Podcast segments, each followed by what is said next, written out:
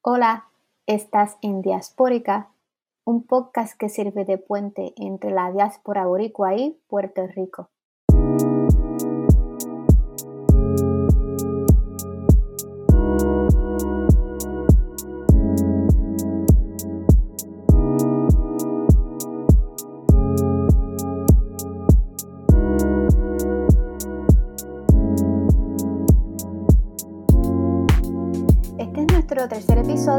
El podcast, un podcast que tiene el fin de darle una voz política a la diáspora puertorriqueña.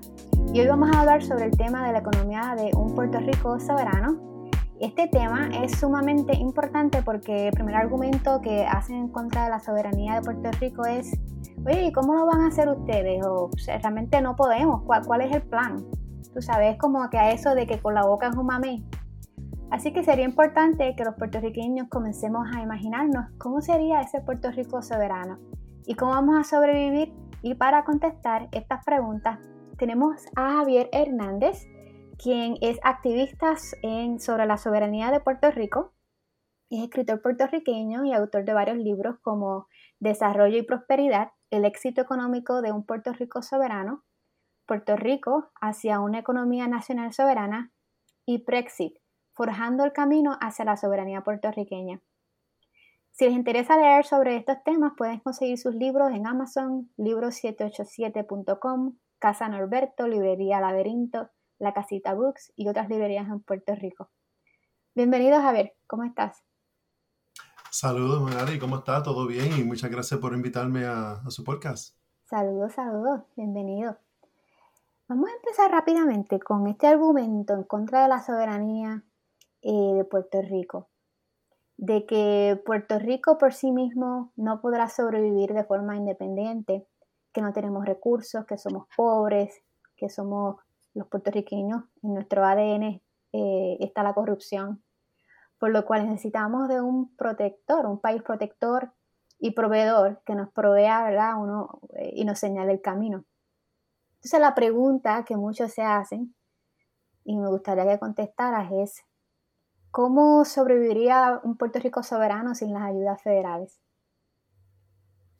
Buena pregunta y como dice, son, hay mucha, mucha gente en Puerto Rico que se hacen esa pregunta, pero antes de contestarla hay que reconocer el, origen de, esa pregunta porque otros países no, no hacen esa pregunta.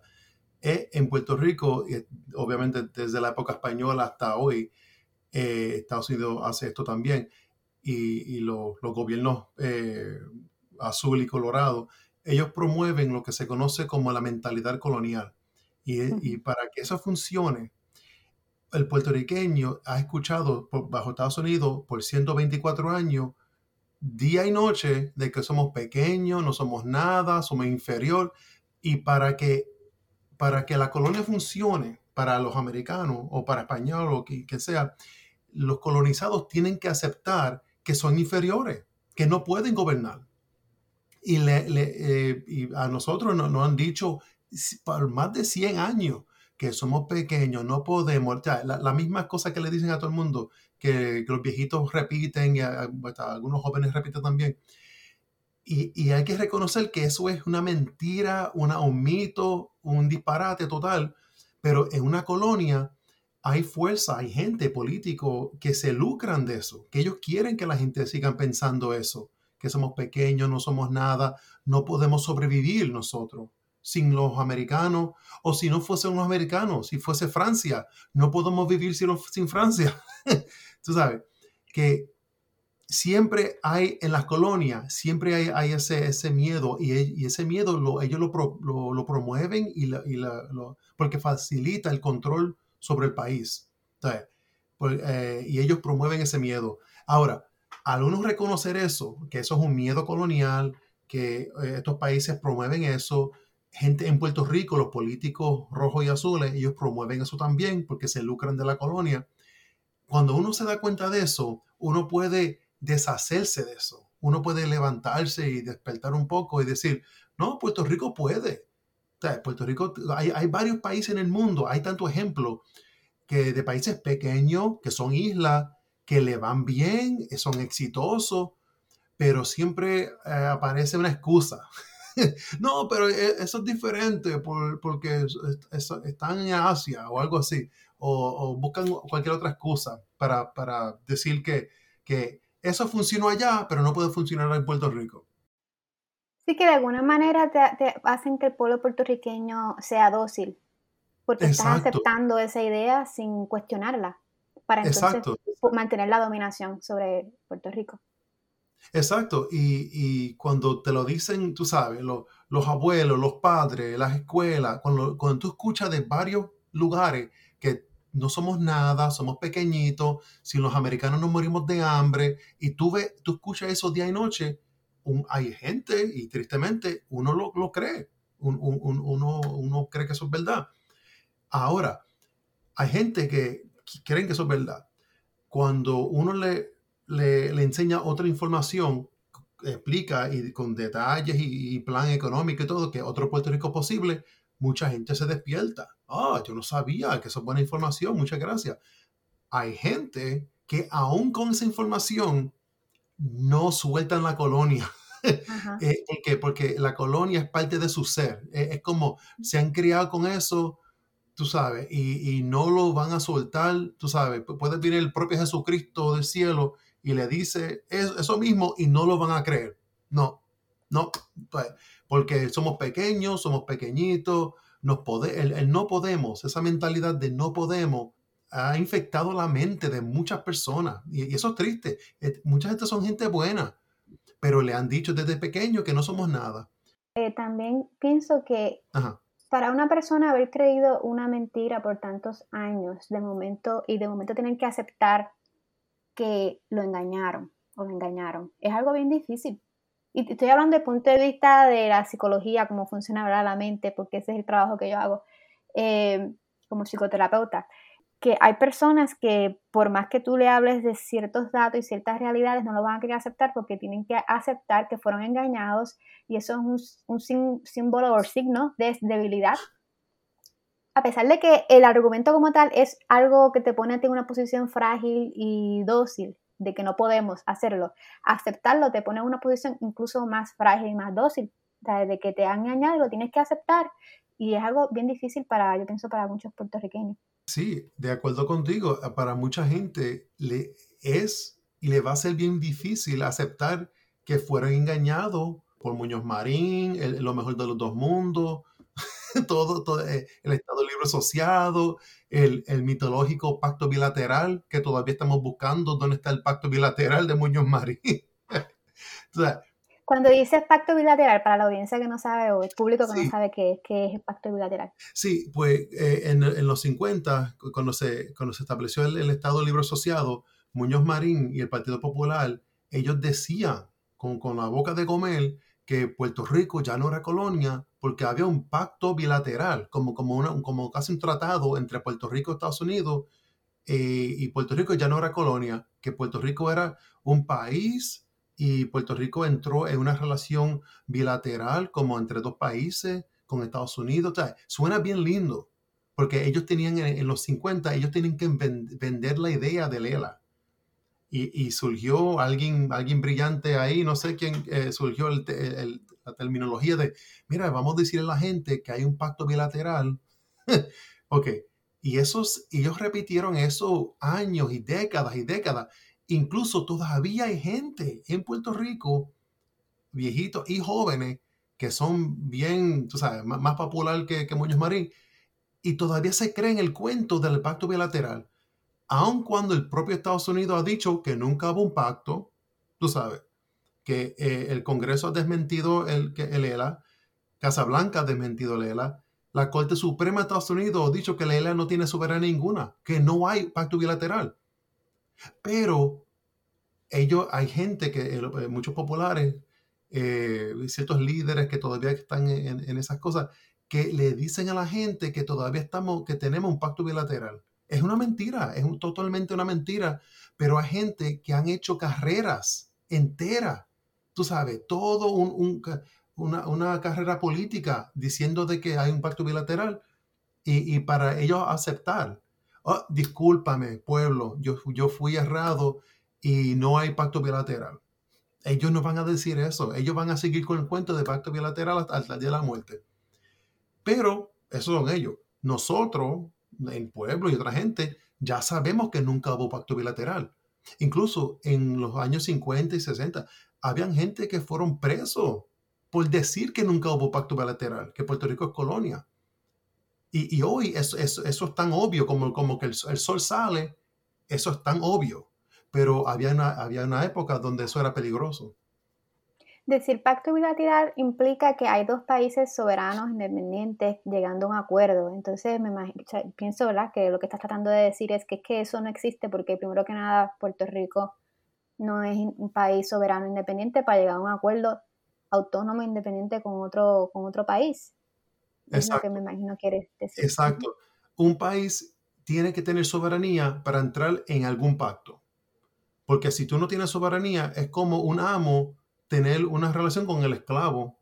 él, manda, el amo dice lo que va a pasar y ya. Pues en el caso de nosotros, Estados Unidos quería a Lela y hizo Lela y ya. E, e, ellos no tenían que preguntarle a los puertorriqueños. Claro, hicieron el, el, show, el show de referéndum democrático y cosas. El, el ELA nunca fue soberano, es una colonia total, es como un, hay una frase que tú, le pones un traje a un mono, sigue siendo mono. pues tú, tú le pones una colonia, le pones bandera, le pones el nombre lindo Commonwealth, eso suena bien lindo, pero, pero sigue siendo colonia, es una colonia total. Eso para mucha gente es, difícil eh, eh, salir de eso, pero es posible. Hay gente que sí han despertado y, y gente que han eh, recibido esta nueva información y se, se, han dado cuenta mira, yo fui errado, ok, yo, yo cometí un error, yo, yo estaba, pero con nueva información uno puede tener nuevas opiniones, nuevos pensamientos. Y, y, eso es lo que yo trato de ayudar a la gente, de que no, no, no se aferren a, mira, porque Muñoz me dijo una vez, mira el mundo como está ahora, el mundo ya, el, el, el, el ELA está destruido, está bancarrota, hay, y hay muchas cosas pasando que hace 50 años jamás pudieran haber eh, alguien pensar que iban a suceder, pero están sucediendo. Y con, y con esa nueva información, ¿verdad? Que está surgiendo ahora, como la que tú tienes en tus libros, aunque esto sea la pregunta que, que te hice es una pregunta que es una pregunta colonial como tal, porque es una pregunta que se hace muchos puertorriqueños porque no se imaginan un Puerto Rico independiente o soberano sin Estados Unidos. Pero como quiera, siento que verdad que muchos puertorriqueños necesitan como que una respuesta. Y yo pienso que tú, a eso es que te dedicas en, tus libros, de, a desbancar un poco esos argumentos sobre qué, qué, cómo va a sobrevivir Puerto Rico sin, sin las ayudas federales. ¿Podrías hablarnos un poquito Claro que sí, claro que sí. Primero, vamos a hablar de qué es lo que hay ahora. El ELA tiene un presupuesto de 9 mil, aproximadamente de 9 mil millones. Es, con esos 9 mil millones, el gobierno de Puerto Rico ah, eh, puede correr y dar la, nómina para los, departamentos, las agencias, las oficinas, todo el andamiaje, todo el, proceso, la maquinaria del gobierno de Puerto Rico, con 9 mil millones.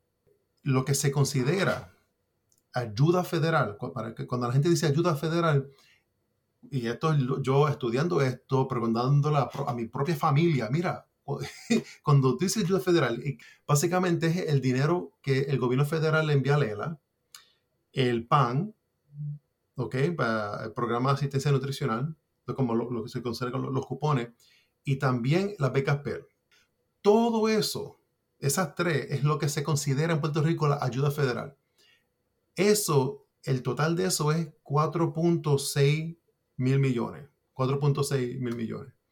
Ok, pues hay que tener eso en mente, 4.6 mil millones para ayuda federal. El presupuesto de Lela es 9 para correr todo el gobierno de Puerto Rico como está. Con soberanía, Puerto Rico tendría acceso a herramientas y poderes que ahora mismo el gobierno de Puerto Rico no tiene acceso.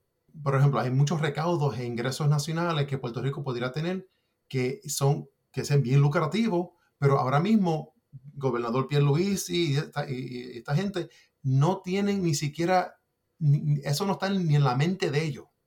Todo es el presupuesto de Lela y seguir pidiendo fondos federales. Ese es el plan, seguir pidiendo fondos federales. Con soberanía, Puerto Rico tendría por fin control de sus propias aduanas.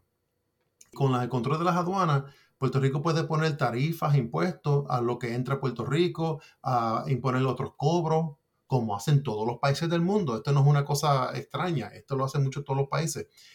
Y también imponer unos impuestos a, las multinacionales que hacen miles de millones en, ganancia en Puerto Rico. Ellos se lucran eh, mucho en Puerto Rico. Ahora, en la estadística, que, en las proyecciones que yo, que yo hice con este libro, Puerto Rico con una aduana robusta, cuando digo robusta, yo, digo como seria, bien profesional, bien seria, con todos los empleados a diestro y, en todos los puertos, cobrando un promedio de 10.25% de todo lo que importó Puerto Rico y todo lo que Puerto Rico compró de afuera. Es todo eso. También cobros adicionales que Puerto Rico puede imponer a las aerolíneas y los aeropuertos, como hacen todos los países, y también un 15% a las multinacionales. Yo uso el 15% porque es una buena tasa para recaudar fondos. Ahora mismo la tasa cuál es? Ok, para las multinacionales eh, en Puerto Rico, muchos ellos, ellos están o el 4%, bien, bajito. Pero en otros países ellos pagan mucho más. En Puerto Rico, el plan que yo eh, propongo es un, la tasa de 15% lo cual no se aleja mucho de la realidad de otros países, porque incluso hace poco Biden y otros países han estado hablando de poner un impuesto así de alto a las multinacionales. Y yo me preguntaba, oye, ¿dónde queda Puerto Rico? Me imagino que van a hacer una excepción para Puerto Rico como siempre, ¿verdad? Una excepción. Eh, y sí, entonces me imagino o sea, que de ahí sacas también tu número, tu pues, idea del 15%. Exacto, pues ese 15% es el 15% que Biden y Estados Unidos apoyan a nivel, a nivel internacional, el, ese 15%. Si nosotros vamos a, hacer coger ese 15% para las multinacionales, con la aduana, los cobros y, los, y el 15% de las multinacionales, esas tres, solamente esas tres, Puerto Rico puede recaudar, escucha esto, 17.6 mil millones. ¿Ok? Solamente con eso, 17.6 mil millones. Recuerda, el presupuesto del ELA para correr todo el gobierno de Puerto Rico es 9. pues nosotros, con, solamente con una aduana y esos otros cobros, estaríamos ya pasando ganar, eh, un recaudo increíblemente más que lo que hace Puerto Rico ahora como colonia. Y eso es ni siquiera entrando en los otros cobros y impuestos y, otras cosas, solamente eso. Y cuando yo le explico esto a la gente, como que a veces no me creen y no, pero eso no es imposible. Es posible, otros países lo hacen, Estados Unidos tiene tarifas también, todos los otros países tienen control de su aduana. Nosotros con soberanía eh, podríamos tener control por fin de nuestra propia aduana y, lucrarnos de, lo que entra a Puerto Rico, como hacen todos los otros países del mundo. Pues eso, e, ese es el dato bien importante que, estoy tratando de eh, eh, promoverle para que la gente se escuche en esto y puedan entender que tenemos tanto potencial económico que solamente con la aduana y, estos otros cobros ya, ya estamos, tú sabes, eh, casi duplicando el presupuesto de Puerto Rico. Y eso, eso puede ir para departamentos y agencias y todo eso, pero también para programas para, contra la pobreza, mejorar las escuelas, eh, salud, eso, eh, infraestructura en Puerto Rico. Hay tantas cosas que podemos usar esos fondos. Además de eso, otros cobros que quiero mencionar, no, voy a mencionar todo porque son muchos y, ahí uno puede leer el libro para ver todos los detalles, pero algunos que son bien interesantes, que a la gente le van a interesar, es que hay cobros que se hacen ahora, ahora mismo se hacen en Puerto Rico, pero el dinero no va a Puerto Rico, va para eh, el gobierno federal. Okay. Eh, esto no son algo nuevo, ocurre ahora, pero el dinero va a la FIA o, o otra agencia federal. Por ejemplo, hay cobros cuando uno compra un pasaje para ir de Puerto Rico o venir a Puerto Rico. Hay impuestos federales en esos pasajes. Si Puerto Rico fuese a tener esos ingresos, e, esos recaudos de, esos mismos impuestos, pero para Puerto Rico, eso, e, eso recaudaría unos 374 millones de dólares. Y eso solamente impuestos que, se ponen en los lo, tax. Ahí mismo, cuando uno compra el pasaje, siempre está como de, airline, airline tax. Ahí mismo se pone. Y uno, y uno lo paga ya, uno paga eso, pero ese dinero no se queda en Puerto Rico, va para, para Washington, D.C., básicamente. Otro bien interesante es que Puerto Rico soberano por fin tendrá control sobre su ah, espacio aéreo. Cada vez que un avión aterriza en Puerto Rico, ellos, en las aerolíneas, ellos tienen que pagar un, costo, como un, como un cobro por aterrizar. Y eso lo hacen en todos los países del mundo. Cuando el avión aterriza en Chicago, paga, paga eso. Cuando aterriza en Beijing o Canadá, lo que sea, pagan eso. Todo eso pasa en todo el mundo. Cuando pasa en Puerto Rico, ellos, ellos pagan, pero ese dinero va para Washington, D.C., para Estados Unidos, no para Puerto Rico. También hay un cobro que se llama el, cobro de sobrevuelo. Estos son aviones que entran en el espacio aéreo de Puerto Rico volando, pero no aterrizan en Puerto Rico. Ellos siguen para hacia otro país. Pero están por ciertas horas volando sobre nuestro territorio. Están ocupando ese espacio y cuando están en nuestro espacio aéreo, están alquilando ese tiempo que ellos están ahí, una hora, dos horas, y después se van y están en otro sitio. Pues ese dinero que se cobra lo recibe Estados Unidos sobre Puerto Rico. Oye, ¿ok? Qué cosa, Sí, mira, eso es como, eso es como si alguien, eh, eh, eh, alguien entra en tu casa y tu vecino está cobrando taquillas para entrar, la gente entra en tu casa. Cosas, algo bien ridículo así. Y algo que me, me hiciste pensar también es este asunto de cobrar a las multinacionales, que en este eh, documental El Antillano, oh, que salió hace poco, eh, sale un republicano, que no me acuerdo el nombre, hablando sobre lo poco que Puerto Rico le cobra a las multinacionales. Y incluso él plantea, si yo fuese puertorriqueño, yo, y esa es la tasa de cobro a las multinacionales, yo consideraría la independencia que una persona, porque él está pensando también desde su punto de vista de americano, lo que él, si él, como estadounidense le dicen, vamos a cobrarle, vamos, proponemos un 4% a las empresas multinacionales en Estados Unidos, yo estoy segura que ningún estadounidense va a aceptar algo así, o sea, algo tan, exacto, exacto.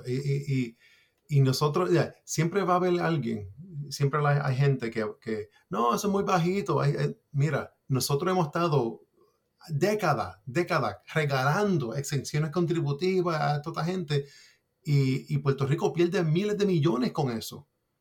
Podemos dejar que los Walmart, los Costco, si ellos quieren entrar, está bien, pero que paguen. Pero parte por lo que estamos endeudados y tenemos toda esta situación de crisis es precisamente porque no hemos estado cobrando lo que se supone que cobremos en impuestos. Ah, no a los puertorriqueños, porque los puertorriqueños se pagan pasando impuestos, sino a las empresas foráneas y a otras personas que quieran aprovecharse de Puerto Rico. Exacto, exacto. Mira, antes que se me olvide, la, pues los cobros de los aterrizajes y los sobrevuelos, ¿ok? Si Puerto Rico tuviera todos esos recaudos, que sucede ahora, pero el dinero va a Estados Unidos, para nosotros eso sería unos 149 millones adicionales que pudieran estar en, el, en, el, en, el, en el fondo general. Hay tantas otras sabes.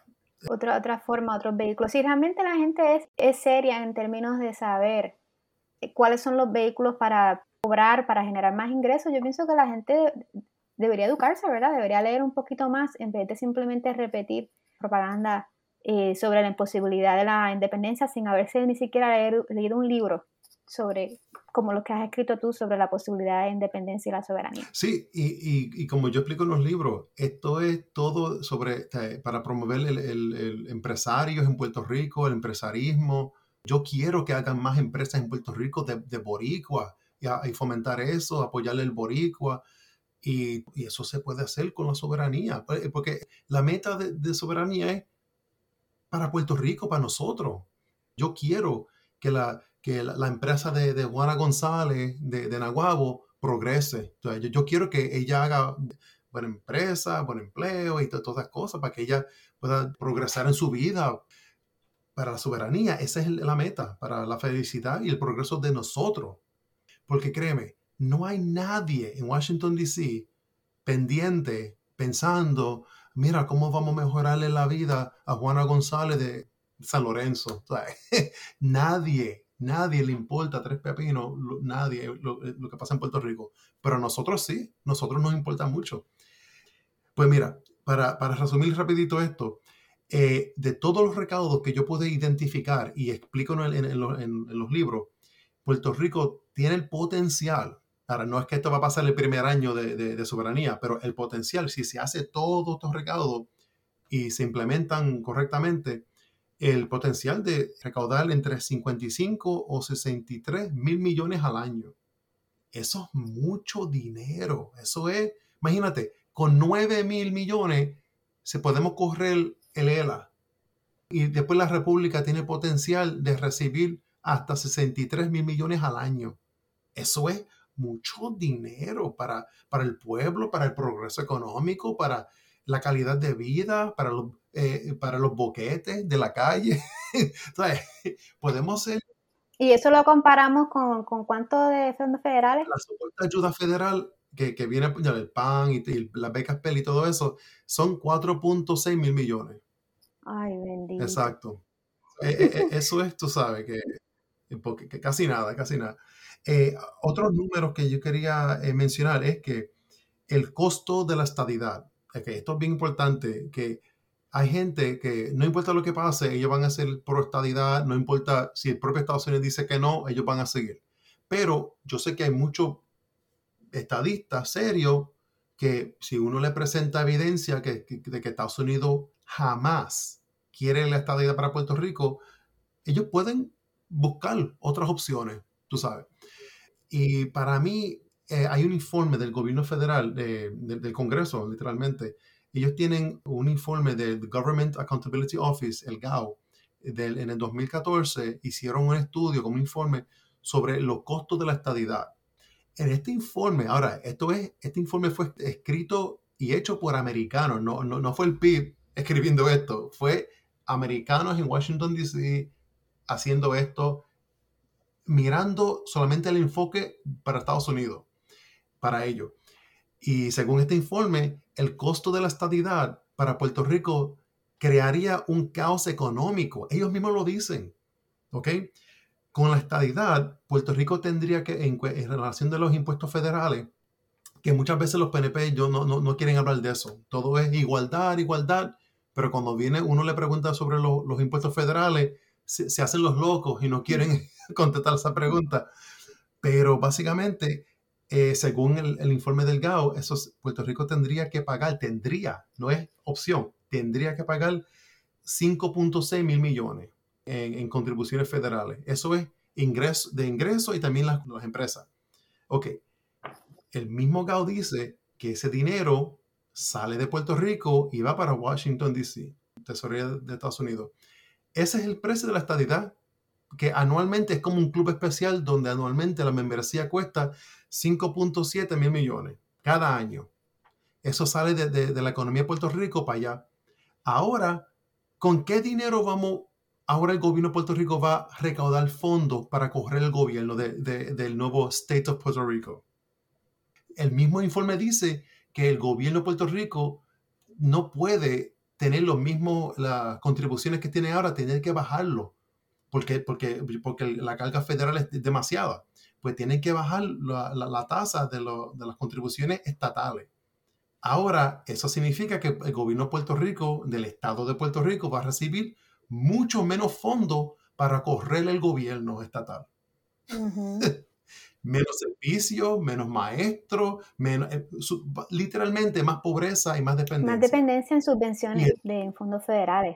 Exacto. lo que queremos. Exacto. Todo es fondos federales, seguir pidiendo fondos federales. y realmente la economía no se puede sostener bajo fondos federales todo el tiempo. Necesitamos generar una economía, gente productiva, gente que tenga sus empresas, y creo que de eso es lo que tú estás hablando en tu libro, eso es lo que tú estás planteando. Entonces, cuando uno dice no fondos federales, sino el desarrollo económico, la gente piensa que es que uno no quiere, mira, porque tú no quieres fondos federales, mira, ¿cómo, es posible? Pero es que no es tanto que uno no quiera fondos federales, es que los fondos federales no desarrollan la economía. Exacto, exacto. Sí, no, no, eh, yo, yo, quiero eh, eh, fomentar la economía, fomentar la empresa, fomentar ingresos nacionales regionales, municipales, todo eso, todo, en ningún momento nada de esto es que yo quiero, yo quiero promover eh, la pobreza, no, e, esto es contra la pobreza.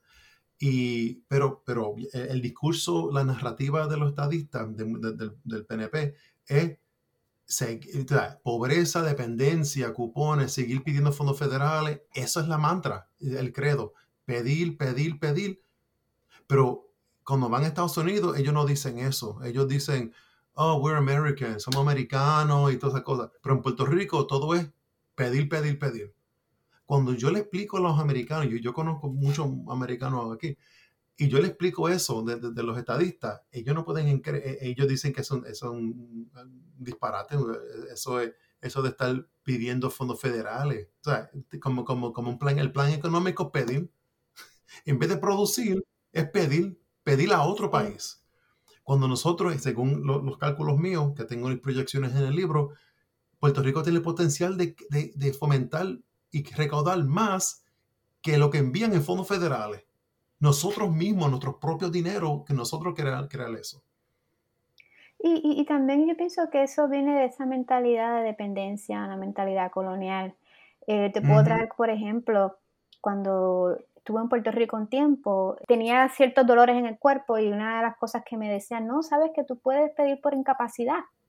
Puedo eh, recibir eh, Medicare o algo así por incapacidad. Y decía, realmente no me hace falta, yo estoy muy bien, yo puedo trabajar, soy una persona muy hábil y puedo seguir trabajando porque yo tengo que inmediatamente pensar eso como primera opción. Y no estoy diciendo que las personas que lo hacen, ¿verdad? Eh, todas las personas que lo hacen es innecesario, pero otras personas yo pienso que ese es el primer pensamiento, ¿cómo me incapacito para recibir este cheque del gobierno?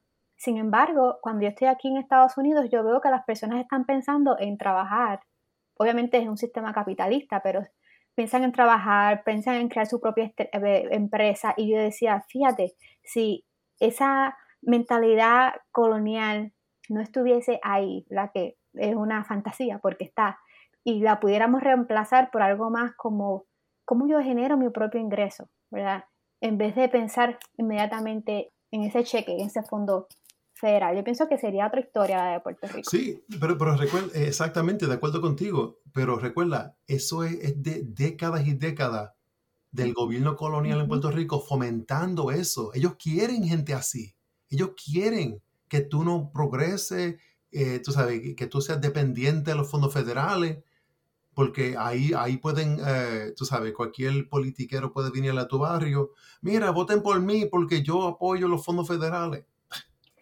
Y sabes que, de acuerdo a todo lo que tú estás mencionando, va a haber mucho dinero fluyendo, ¿verdad? Si estuviésemos, si acogiéramos ese plan de un Puerto Rico soberano. Pero lo que yo escucho, ¿verdad? Que creo que está más en la mente del puertorriqueño es que todos los políticos son corruptos, que todos roban, y que los federales tienen que estar aquí para vigilar a los pillos del gobierno, independientemente de quién se trepe allá arriba. Así que, ¿cómo, ¿cómo nos aseguramos? Primero que nada, sabemos que eso es una mentalidad bastante colonizada en el sentido de pensar que los puertorriqueños son todos corruptos. Eh, eso, ¿verdad? Por ahí podemos irnos a discutir eso. Pero también eh, está la pregunta de cómo eh, nos aseguramos de fiscalizar la corrupción en Puerto Rico en un país soberano? Pues muchas gracias, una, una súper buena pregunta. Eh, esa pregunta es tan buena que puede ser hasta, hasta su propio episodio. Pero déjame tratar de, de, trabajarlo en el, poquito tiempo aquí. Pues eh, eso, eso de, de, la corrupción, de que todos los boricuas son corruptos, los politiqueros, hay, sí, hay boricuas que son políticos, que son corruptos, y hasta ahora la gran parte han sido de dos partidos. ¿Ok? yo, yo, creo que no hay ningún caso de, un partido, del Partido Independentista en, casos criminales y, robándose millones. Eso no. Digo, la excusa es de que, ah, que no han estado ahí, tan pronto se trepen allá arriba, ellos van a robar igual que los No, lo que pasa es que e, e, esa es la excusa. No, pero porque, pero básicamente es una creencia de que los federales, la colonia, fomentan esa corrupción, lo dejan, ellos, ellos permiten eso, porque a los corruptos, los azules y los rojos, eso es como el, mira, tú puedes un poco corrupción, pero tú eres leal al coloniaje. Han habido muchos casos de corruptos y la gente, el pueblo, lo trata de hacer algo con el gobierno de Puerto Rico, nada pasa, porque los partidos rojo y azul controlan las agencias de, que supuestamente son anticorrupción en Puerto Rico. ¿Cómo no puede fregar la corrupción si el propio partido corrupto controla la agencia anticorrupción? Y ese es el problema, que en la colonia eso se permite. Y ellos se lucran y ellos no hacen nada de eso.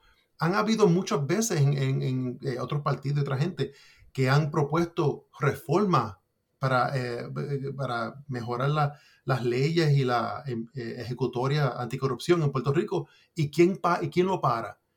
Los rojos y los azules. Ellos no quieren que, que hagan controles contra la corrupción, porque ese es el guiso que ellos tienen. Y ellos tienen ese guiso. Ahora, recientemente, ahora están el FBI envuelto en muchos casos. Increíblemente, la corrupción de esta gente ha sucedido por décadas y décadas y nunca hicieron nada. Ahora están haciendo algo, tú sabes, ahora. Pero Puerto Rico puede hacerlo también, pero si, la, si el Departamento de Justicia no fuese politizado, si fuese de, mérito, de profesionales realmente, no, no, no el politiquero, politiqueros hay que ponen, y después cuando surge un caso de corrupción, oh, él es del partido mío, ah, ese, e, ese yo no lo veo, ese caso no lo veo. Tú sabes, cosas así. Y eso, pues, eso ocurre y eso se permite. Y en la República nosotros no queremos seguir ese mismo sistema, queremos, mira, yo en, en, los libros que yo, yo, en la parte de en las secciones de anticorrupción, yo propongo, hay varias cosas que se pueden hacer para eh, limitar o casi, hacer más impos, casi imposible la corrupción. Eh, ¿Como cuál? El primero es que la, la, la, pena de corrupción, cuando, cuando te cojan, esa pena no puede ser tres meses y después tú sales y, y, tú, y tú que eso es lo que está ocurriendo ahora mismo, incluso con la, la, que era secretaria de Educación. Exacto. Ya creo que pronto va a salir de Exacto. la Pues, pues esta gente se roban millones. Ay, me cogieron, ok, voy a la cárcel por tres meses, eso es como una vacación ahí. Salgo y, y, sigo siendo millones, y después me escapo, tengo los millones y voy para México, pero... Los millones que se robó. Eh, eh, la vida loca, tú sabes. Pero, pero Ahora, imagínate si la pena de corrupción fuese 20 años, 25, 35 años, algo eso serio, porque ahora, mira, hay países, hay el país que yo, yo, admiro mucho en, en, en cuestiones económicas de Singapur, ellos, ellos tienen la pena de muerte para los lo corruptos. Yo creo, yo no iría tan lejos para matar a alguien como la pena de muerte para un corrupto, pero, pero, pero les funcionó. Esa gente casi no tiene corrupción allá. Bueno, la idea que quieres traer más bien es que sea algo más severo, que seamos severos. Más que severo. Tan, y para mí, lo suave. exacto. Blandengue. Exacto. Para mí, lo más severo sería una pena más larga y, y, aún, y después con la pena más super, algo serio, algo con 20, 25 años. Wow, eso, eso, es un canto grande de la vida de uno. Eh, o 30 años. Pero también eh, que ellos tienen que devolver esos fondos se robaron millones, tienen mansiones en Florida, tienen esto y lo otro, eh, en Virginia tienen casa. No, eso se le quita todo. Se robaron todo eso, se le quita todo eso. Y también eh, hay, hay otras cosas. En Singapur, algo que yo propongo, un ejemplo que tiene Singapur, es que ellos tienen una agencia de policía especial solamente de anticorrupción. Y estos son agentes que literalmente ellos investigan cualquier caso de corrupción a nivel, lo que, lo que sería para ellos municipal, hasta a nivel nacional. Tú sabes, y, esta gente pueden entrar y si hay que investigar senadores o el propio presidente, se investiga. E, eso no hay eso de que, ay, él, él tiene un apellido de una familia política, ahí no se le toca. No, se le toca. se, se, arrestan a esta gente, se investigan, y, pero lo, lo importante es tener esa, que esta agencia tengan autonomía institucional, que el partido que esté en el poder no puede decir nada ni controlar nada. Tú sabes. ¿Cómo se hace eso? Para que tengan autonomía, para que tenga autonomía del partido en el poder. Pues, por ejemplo, por ejemplo eh, un buen ejemplo sería en el, Departamento de Justicia en Puerto Rico, que una idea que yo he escuchado por ahí, me, me suena bien, es que el secretario de Justicia fuese alguien elegido que el pueblo elige esa persona, no, no, sea el gobernador o el presidente en la República que nombra a su amigo del partido a secretario de justicia y después si un día hay un caso que envuelve el partido o algo así, tú sabes, ahí, tú tienes el conflicto de intereses. Pero si el secretario de justicia no le debe nada al presidente, está ahí por su mérito, fue elegido del, del pueblo, él, él, solamente tiene lealtad al pueblo, no, no, no, no al partido. y, eso, eso haría una gran, un, gran cambio. Una gran diferencia. Sí, una gran diferencia, bien, bien, bien, importante ahí. Exacto. Y ahora, hablando un poco, ¿verdad? moviéndonos un poco hacia este aspecto de, de lo que estabas diciendo, de que no importa la que, los números que tú le presentes o el plan, eh, incluso creo que tienes un plan sobre un tren nacional a un Puerto Rico soberano, que me parece súper eh, fabuloso. Hay personas que incluso al, presentar estos planes no te creen, no, o sea, no importa cuáles, cuántos números le pongan, como que no confían o no, no pueden ver, no pueden imaginarse ese Puerto Rico soberano, porque independientemente de que tú le presentes las evidencias, hay otras cosas que tienen que ver con lo que tú dices eh, o dijiste inicialmente en el, podcast, de una ideología que ha sido machacada en la mente del puertorriqueño por más de 100 años. También hay unos prejuicios de que el boricano puede, que el boricano sabe, pero también, a pesar de que hablas de, hablas de números en tus libros, también hablas de eso, hablas de esos prejuicios, y uno de esos prejuicios tiene que ver con la idea de que los boricuanos no somos capaces de manejar nuestro propio destino, y, mencionas en uno de tus artículos que esto es una creencia racista, ¿verdad? Entonces quería saber cómo, cómo llegas a esa conclusión. Sí, eso es como de la, eso sobre la mentalidad colonial, que al, uno creer que uno es inferior, y si uno acepta ese concepto, sí, yo soy inferior, y al ser inferior, yo no tengo la capacidad mental o el intelecto de gobernarme, de, tener mi propio país, de correr un país. No, yo supuestamente, según los americanos y, y los y los colonialistas en Puerto Rico, según ellos, que tienen el poder, ellos dicen que nosotros somos una raza inferior, somos unos, unos, zánganos, que no, podemos administrarnos y gracias a Dios, ay Dios mío, gracias a Dios que entraron los americanos para gobernar a Puerto Rico, porque nosotros somos tan, tan idiotas que no podemos administrar a Puerto Rico, porque somos inferiores.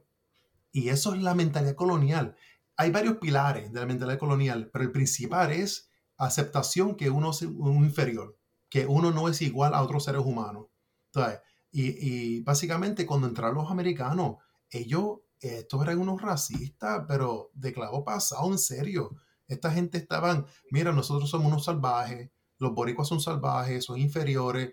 Eh, eh, ellos van a, asimilarse. Ellos, ellos deciden que nosotros vamos a asimilarnos, vamos a hablar inglés, vamos a ser Americans, ok. Cuando eso no, eso no le funciona, cuando ven que hay, hay puertorriqueños que resisten eso, en vez de, en vez de pensar, ah, está, mira, un pueblo orgulloso, ah, mira, ellos tienen, tienen una nacionalidad, en vez de pensar eso, ellos piensan, porque son racistas, ellos piensan, ay, mira, esta gente son tan brutas que no ven la, grandeza americana y son unos brutos y por ser brutos, al no aceptar la, la, la, American Way of Life, así como, como han hecho otros, pues ellos no pueden gobernarse. Son, son, unos brutos inferiores. Esa es la mentalidad que esta gente ha, han dicho, ha hecho por décadas en Puerto Rico. O que un, mira, yo he estado en muchas reuniones con puertorriqueños y americanos y cosas, y yo he visto, a veces uno ve esto en, ahí mismo y, molesta. Un puertorriqueño dice algo, ah, está bien, ok, pasan unos cinco minutos, el americano dice, un americano por ahí, dice exactamente lo que dijo el boricua y rápido todo el mundo, ay, sí, qué buena idea, es increíble, increíble, good, great job, John. y uno dice, pero el boricua acaba, hace cinco minutos el boricua dijo lo mismo, ¿entiendes? Y eso pasa, esa mentalidad, eso ocurre en cosas de trabajo, de gobierno, y eso influye. Me haces pensar que eso que tú hablas sobre cómo se ve a ese otro ser como un ser inferior, es lo mismo que ha pasado, por ejemplo, en la lucha de las mujeres, en la lucha de la gente negra, eh, en la lucha de la comunidad LGBT. y, pero quiero traerlo en el asunto de la mujer, que por muchos años se ha pensado que la mujer no se puede gobernar a sí misma.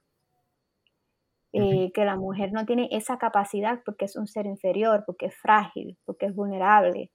Eh, y entonces e, son esos prejuicios sobre otros seres que son distintos, que entonces nos hacen pensar que ellos no tienen la capacidad. Pero usualmente viene del blanco europeo, hombre heterosexual.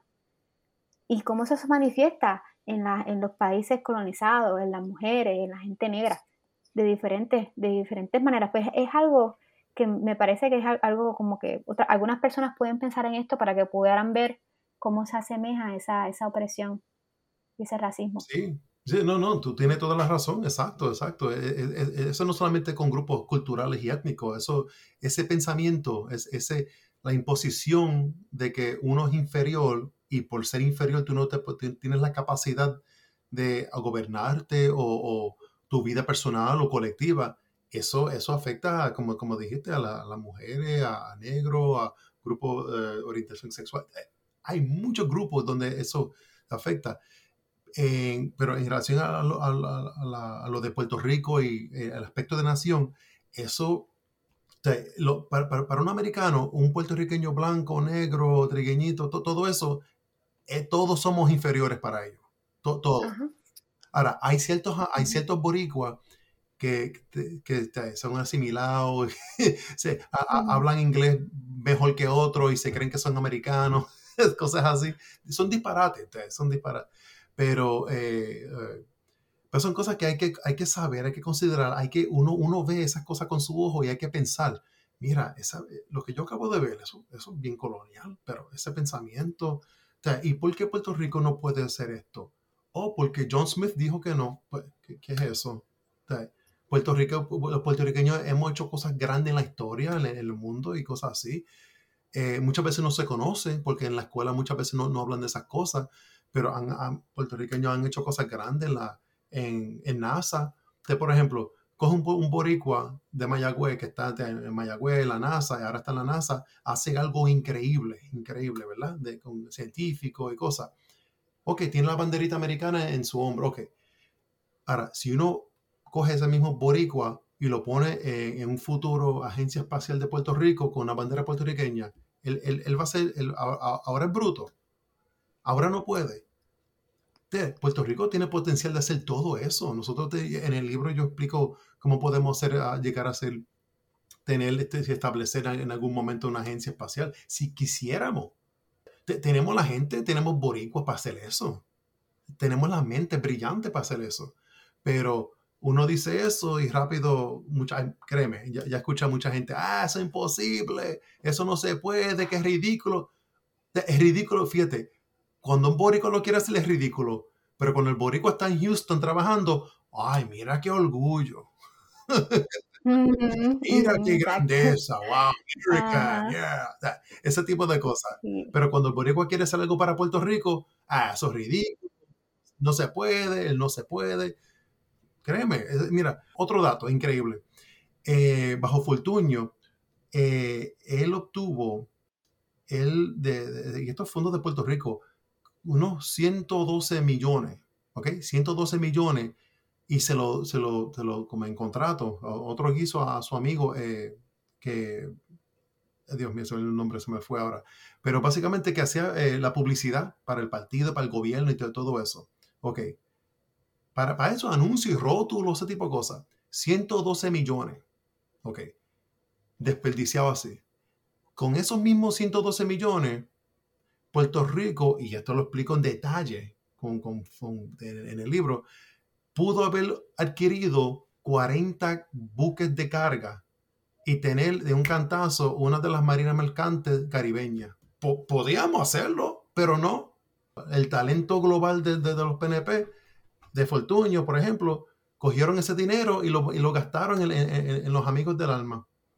En publicidad y rótulo. Y, Entiende que Puerto Rico tiene el dinero, lo que, lo que no hay es la voluntad. Pues obviamente en la colonia, esta gente que, son los, los colonialistas, esto, ellos no quieren progreso, ellos quieren guiso y, robarse más dinero, pero Puerto Rico soberano tiene el potencial increíble de hacer tantas cosas que, en el libro que yo explico y detallo, no, solamente lo digo, pero lo explico cómo se puede hacer y cómo se puede eh, pagar. No, no solamente algo fantasioso, mira qué chévere, pero ¿dónde va a salir el dinero y cuánto va a costar?